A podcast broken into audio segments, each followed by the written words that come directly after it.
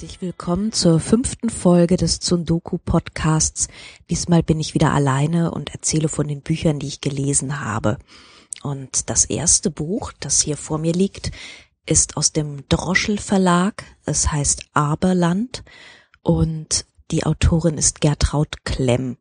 Und Frau Klemm hat auch in Klagenfurt beim Wettlesen 2014 aus diesem Roman vorgelesen, traf auf ein recht geteiltes Echo und ähm, es wurde recht heftig diskutiert in der Jury. Ähm, einige waren von diesem Text wirklich sehr im wahrsten Sinne des Wortes angekotzt. Sie fühlten sich angespuckt. Andere hingegen, ähm, unter anderem die einladende Frau Striegel, verteidigte den Text sehr vehement und sagte, das sei ein sehr düsterer Roman, den man aber auch nicht irgendwie äh, versuchen sollte, weiß zu tünchen. Am Ende bekam der Text den Publikumspreis beim Bachmann-Wettbewerb. Und das stimmt, es ist wirklich ein sehr, sehr düsteres Buch. Ich, das ist keine leichte und keine bequeme Lektüre. Ähm, es ist eigentlich ein recht ähnliches Thema wie Anke Stellings Buch Bodentiefe Fenster, das ich im vorletzten Podcast schon besprochen habe. Auch hier geht's um Mütter um Mütter zweier Generationen. Und in diesem Fall bei Aberland ist es einmal Elisabeth. Elisabeth ist 58 und ähm, Elisabeth ist mit einem Mann verheiratet schon sehr lange, mit Kurt. Und führt ein ganz normales, gutbürgerliches Leben mit Garten. Kurt wird jetzt pensioniert, versucht sich darin einzurichten. Ähm, es gibt Freunde. Elisabeth versucht irgendwie ihrem Altern halbwegs in Würde zu begegnen, guckt sich an im Spiegel, wie sie aus Kleidern platzt oder auch nicht, macht sich Gedanken über ihren Körper und es gab eine Freundin, der er, der sie sehr nahe war und diese Freundin ist vor kurzem verstorben und man merkt, dass das eine der größeren Verluste in ihrem Leben war, mit denen sie gerade versucht klarzukommen und äh, diese Freundin, der war sie wohl in mehr als nur Freundschaft verbunden. Es war wohl so etwas wie eine unausgelebte Liebe. Und jetzt ist sie ganz auf diesen Mann, auf Kurt zurückgeworfen, muss mit ihm irgendwie diese Pension rumkriegen. Sie weiß, dass Kurt sie oft betrogen hat und versucht jetzt zurechtzukommen. Und diese Elisabeth hat zwei Kinder, Elias und Franziska. Und um Franziska geht es hauptsächlich. Franziska ist so Mitte 30, hat einen Sohn, Manuel, hat einen Mann, Tom, und äh, Tom will immer unbedingt ein zweites Kind haben, aber Franziska würde lieber ihre Dissertation fertig schreiben.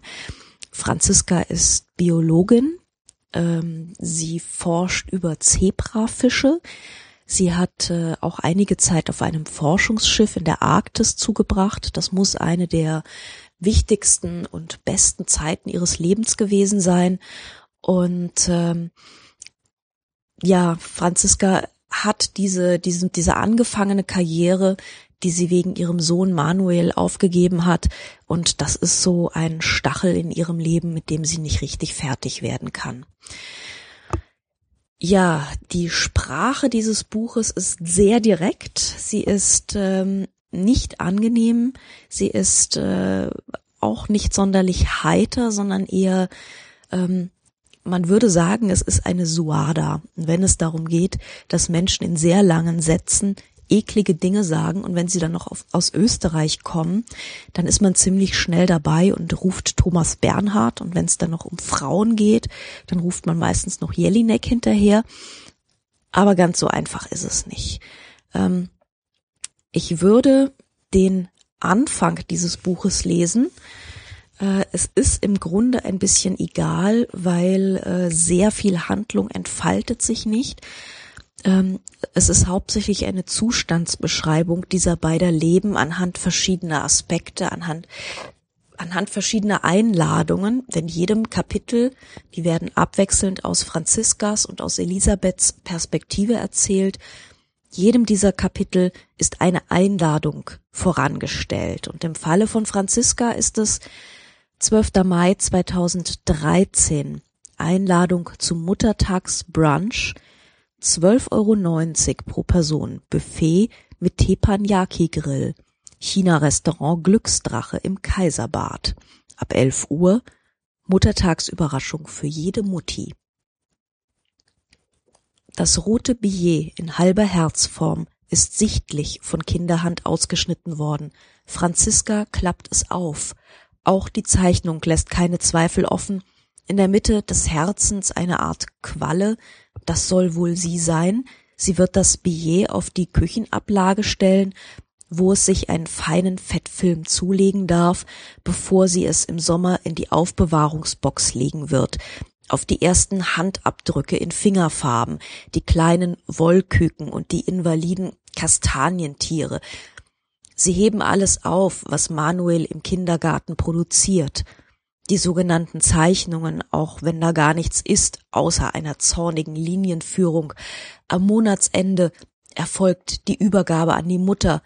Kein großer Künstler, sagte die Pädagogin unlängst lapidar, wie fast alle Buben. Sie sieht Manuel die Faust trotzig um den Stift geschlossen, wie er auf das Papier einsticht und dabei ist, es aufzuschlitzen. Käme nicht die geübte Pädagoginnenhand ins Bild und sorgte dafür, dass es auch wirklich eine Zeichnung wird. Jetzt muss sie aber erst einmal sitzen bleiben, das mit dem Frühstück hat schon ganz gut geklappt. Tom hat sich bemüht, er tut es noch, er trägt das schmutzige Geschirr einzeln zum Küchenblock, wie viel Zeit er mit seiner Umständlichkeit vergeudet. Und er trägt die Teller schief, eine mehrspurige Bröselbahn hinter sich herziehend. Franziska ist angehalten worden, heute sitzen zu bleiben und endlich einmal Zeitung zu lesen. Sie kann ihnen natürlich auch beim Arbeiten zusehen, also erfreut sie sich entschlossen an ihrer Familie, sie hört die Stimme ihrer Mutter, Franziska hat einen sportlichen Tiroler geheiratet, der sich als liebevoller Ehemann herausgestellt hat und, was noch wichtiger ist, als leidenschaftlicher Vater. Und sie versucht gnädig zu sein mit ihrer Mutter, wann, wenn nicht heute. Sie haben es vielleicht gemerkt, das war ein Satz. Und das war der erste Satz dieses Buches, abgesehen von der Muttertags Überraschung für jede Mutti, die am Anfang stand. Und äh, solche Sätze, die auch gerne mal eine Seite einnehmen, finden sich in diesem Buch durchaus oft. Aber es ist nicht so, dass sie sehr verschachtelt sind, sondern es sind eigentlich, es ist eine ganz normale Sprache, eine gar nicht mal so sehr gehetzte Sprache. Man könnte gut und gerne auch einige Punkte setzen, es wäre überhaupt kein Problem. Aber der Beschleunigung halber wurden hier Kommata gesetzt.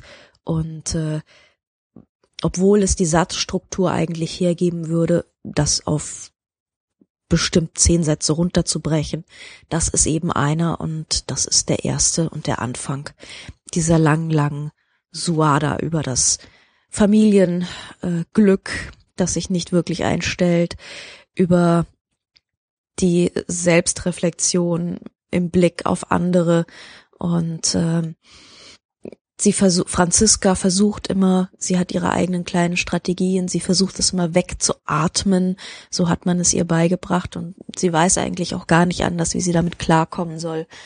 Und äh, ihre Mutter ist eher jemand, der sich in die Sonne legt und äh, entspannt oder zu entspannen versucht, sich dann ab und zu aufrafft zum Nordic Walking und äh, ansonsten im Garten herumwirtschaftet und äh, hofft einigermaßen präsentabel geblieben zu sein. Und ähm, diese gesellschaftlichen Anlässe, die diesen Kapiteln vorangestellt sind, sind dann natürlich auch immer eine Möglichkeit, äh, sich unter Menschen zu begeben, sich zu messen und äh, zu schauen, wie man im Vergleich mit anderen eigentlich noch abgeschnitten hat. Ja, äh, wie gesagt, sehr viel passiert nicht. Es passiert auch nicht sehr viel Entwicklung. Es geht sehr allmählich voran in diesem Buch. es hangelt sich von bösartiger Beobachtung zu bösartiger Beobachtung. Wer dieses Suada-mäßige, dieses Leiernde, dieses äh, Monolo monologische mag, eben immer wieder von sehr vielen doch schönen Beobachtungen gekennzeichnet. Das ist ein wirklich gutes Beispiel, ein sehr schwarzes und finsteres Beispiel. Aber wie gesagt, es ist kein lustiger, kein schöner, kein angenehmer Roman. Aberland von Gertraud Klemm. Der nächste Roman dagegen, der ist so richtig flauschig und zum Liebhaben, der heißt Herr Yamashiro bevorzugt Kartoffeln und ist von Christoph Peters im Luchterhand Verlag erschienen. Christoph Peters kann man kennen. Der hat schon so einiges geschrieben. Ähm, unter anderem Stadtland Fluss ist, glaube ich, derjenige, mit dem er wirklich bekannt wurde. Dann das Tuch der Nacht. Und ähm, diesmal geht es um ein Thema, dem er sich schon öfter gewidmet hat, nämlich Japan. Und es geht vor allem um das Töpfern, um die Töpferkunst. Und Herr Yamashiro, der darin äh, vorkommt, das ist ein Ofensetzer. Und der spielt eigentlich die zentrale Rolle in dem Buch, denn es geht um einen deutschen Töpfer, Ernst Liesegang heißt der Mann, und der hat in Japan das Töpfern gelernt, so richtig mit Meister und Schüler und äh, allem, was an seltsamen Riten und Demütigungen da dran hängt und möchte sich jetzt seinen Traum erfüllen und seine eigene Töpferwerkstatt äh, eröffnen.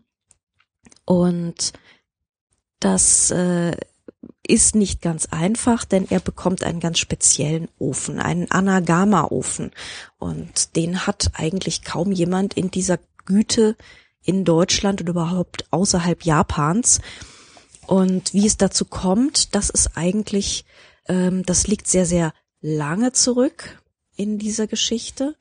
Und das Stück, wie es zu dem Ofen kommt, das le lese ich jetzt vor und das hat mit den handelnden Personen eigentlich überhaupt nichts zu tun in diesem Buch erstmal. An dem Abend, als Hermann Sörensen starb, saß ohne dass irgendein Zusammenhang mit dem Tod des Pfarrers erkennbar gewesen wäre, weit nach Mitternacht und fast 9000 Kilometer entfernt, in der japanischen Stadt Seto, der weltberühmte Töpfer Ito Hidetoshi in seiner Halle auf dem klapprigen Holzstuhl und besann all die Fragen, auf die er auch in seinem 83. Jahr keine Antwort wusste. Nakata Seiji, von dem er beschlossen hatte, dass er der letzte Schüler seines Lebens sein sollte, warf Scheite in die Brennkammer des Anagama-Ofens. Im Licht der Glut aus dem Innern veränderten sich seine Gesichtszüge, mit einem Mal erschienen sie dem Meister sonderbar europäisch. Er zwirbelte seinen dichten grauen Bart und dachte an Deutschland, wo er nie gewesen war. Wiederum kamen ihm Zweifel, ob er es noch schaffen würde, in die Tat umzusetzen, was er vor inzwischen 49 Jahren in einer Sake verhangenen Nacht seinem Freund dem Philosophen Erwin Hesekiel, Hesekiel, ich weiß es nicht genau, versprochen hatte, nämlich das Wissen um die Herstellung des weißen Chino, der ausdrucksvollsten und zugleich heikelsten aller Glasuren der Momoyama-Zeit, nach Deutschland weiterzureichen. Wo sonst außerhalb Japans, wenn nicht in Deutschland, hatte Hesekiel damals mit schwerer Zunge ausgerufen, sollen sich Menschen finden, die in der Lage sind, das Geheimnis von Blut und Schnee zu begreifen. Das Geheimnis besteht aus Feldspat und Reduktion, hatte Ito Hidetoshi geknurrt. Nichtsdestoweniger war ihm der Gedanke an ein Chino aus dem Land Goethes und Eichendorfs auf einmal geradezu zwingend erschienen so dass er sich nach einem weiteren Schluck Reiswein hoch aufgerichtet und mit der Feierlichkeit eines Eids erklärt hatte, es wird Chino in Deutschland gebrannt werden, darauf gebe ich dir mein Wort. Und natürlich wird irgendwann Chino in Deutschland gebrannt und wie lang und umständlich dieser Weg ist, das erfährt man dann im Folgenden des Buches.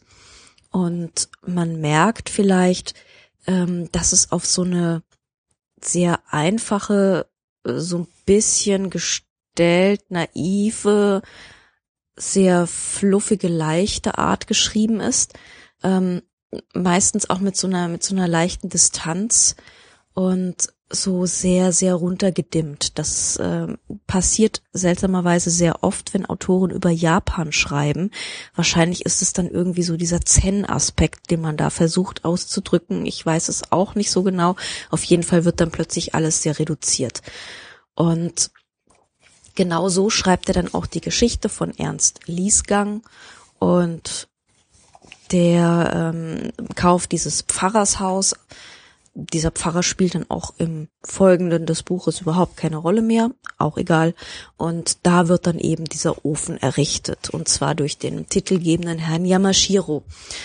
Und das Ganze ist nicht ganz simpel.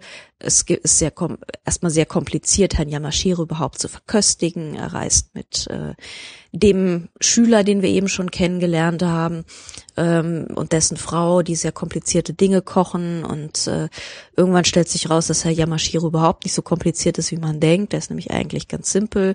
Das Problem ist, dass er zwischendurch aber krank wird.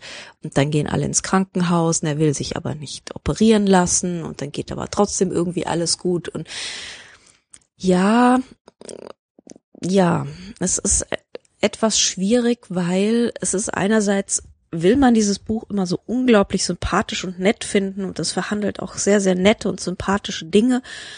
Aber es ist letztlich einfach doch sehr, sehr harmlos. Also es hat dann alles nicht so richtig einen, einen Effekt und ähm, keine, keine wirklichen Folgen und äh, im Grunde verändern sich die Personen außer Herr Yamashiro, der seine Liebe für Mettbrötchen und deutschen Schnaps äh, erkennt.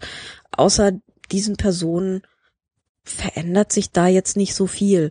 Also es kommen so drei Dorfleute auf ihn zu, die, die lernt man dann im Laufe der Zeit kennen.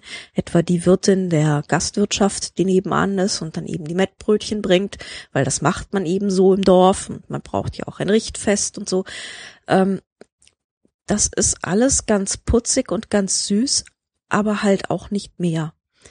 Und wenn man so eine wirklich leichte, fluffige Geschichte sucht, die man mal im Zug oder auf dem Liegestuhl oder sonst wo weglesen will, ganz wunderbar, ganz herrlich, ganz toll. Aber es ist wirklich so, so ein Büchlein im kleinen Format. Es ist ein Figuren im kleinen Format. Es ist eine Geschichte im kleinen Format und das ist eigentlich ein bisschen schade, weil man hätte durchaus mehr machen können und mehr rausholen können. Aber es bleibt immer noch auf so einer relativ harmlosen Ebene.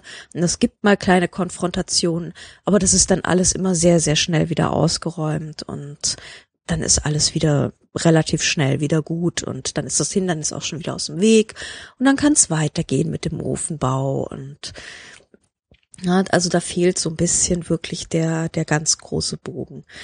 Was mich auch ein bisschen gestört hat an diesem Buch ist, ähm, dass der deutsche Keramiker, der Ernst, ähm, der nimmt es als ziemlich selbstverständlich an, dass Häuser und Öfen und so weiter Geister haben und die spürt er auch. Und das wird auch nicht wirklich nochmal irgendwo reflektiert. Also er setzt sich dann immer hin und spürt so eine Präsenz. Und da ist irgendwas komisch und da zuckt's irgendwie im, im Karma und das ist auch etwas, ähm, reflektiert das auch nicht weiter, dass das irgendwie seltsam sein könnte. Ähm, kam mir auch sehr, ja, sehr affirmierend vor weil das wäre sicherlich auch noch mal etwas gewesen, was äh, man irgendwie noch mal hätte behandeln müssen in dieser Geschichte, aber es geht so glatt durch. Dann ist der Geist da, dann ist der Geist weg oder gut oder böse oder gezähmt oder ich will nicht vorgreifen, aber ähm, das ist auch etwas, was mich sehr befremdet hat an dem Buch, ehrlich gesagt. Ja, aber wie gesagt, ich will jetzt nicht in den Krümeln suchen. Es ist ein fluffiges, kleines, süßes Büchlein. Man kann sich damit prima ein Wochenende lang beschäftigen. Und äh, es ist auch durchaus nicht komplett humorlos, was man einem Buch ja immer zugute halten kann. Und insofern ist es doch immerhin eine eingeschränkte Halbempfehlung. Bei mir stapeln sich jetzt noch ein paar Bücher, die ähm, von Klagenfurt-Autorinnen stammen. Man muss sich ja langsam darauf vorbereiten. Das erste Juli-Wochenende wird wieder das Wettlesen um den Bachmann-Preis stattfinden. Und gekauft habe ich mir Valerie Fritsch, das Buch, ähm, das sie geschrieben hat. Winters Garten ist bei Surkamp erschienen. Ich habe im Buchladen reingelesen. Das ist sehr vielversprechend. Von wem ich noch nichts gelesen habe, das ist Saskia Hennig von Lange. Die wohnt, ist aus Frankfurt.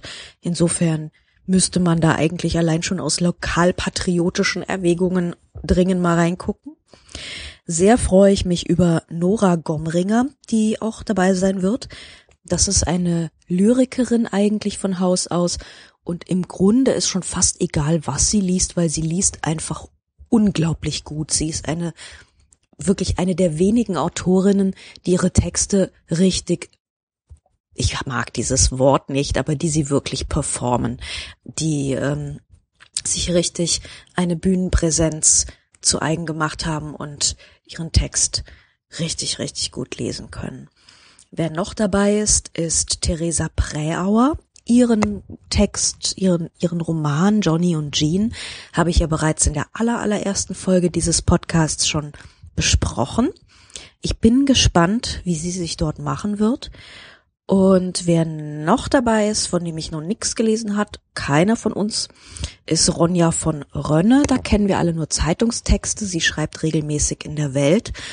Und es gab jetzt gerade aktuell einen ziemlichen Shitstorm um sie, ähm, was ich ehrlich gesagt ausgesprochen unschön finde, weil es ja im Grunde um den Text gehen sollte, den wie gesagt, noch keiner von uns gelesen hat. Wir müssen abwarten, was da kommt, wie sie schreibt, wenn sie nicht für die Zeitung schreibt, wie sie schreibt, wenn sie nicht fürs Blog schreibt, sondern etwas, was ja dann doch immer dieses Label Literatur trägt. Und da geht man einfach mit einem anderen Anspruch ran.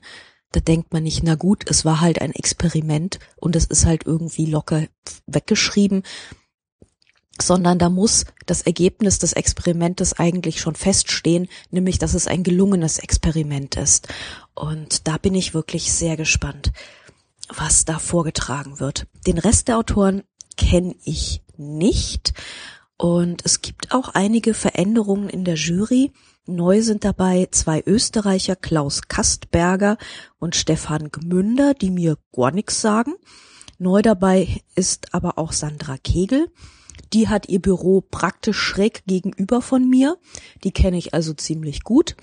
Und Sandra Kegel ist eine der herzlichsten und kompetentesten Menschen, die ich kenne. Insofern glaube ich, dass sie diese Jury auf sehr positive Art gut aufmischen wird. Und äh, ich habe mich wirklich sehr, sehr gefreut, als ich gehört habe, dass sie dieses Mal dabei ist. Und auch, sie tritt auch mit zwei wunderbaren Autoren an, eben Nora Gomringer und ich glaube Saskia Hennig von Lange ist auch, auch eine gute. Ich werde das testen, ich werde von ihr noch was lesen und ähm, demnächst also verschärfter Klagenfurt-Content an dieser Stelle. Vielen Dank fürs Zuhören. Schönen Abend.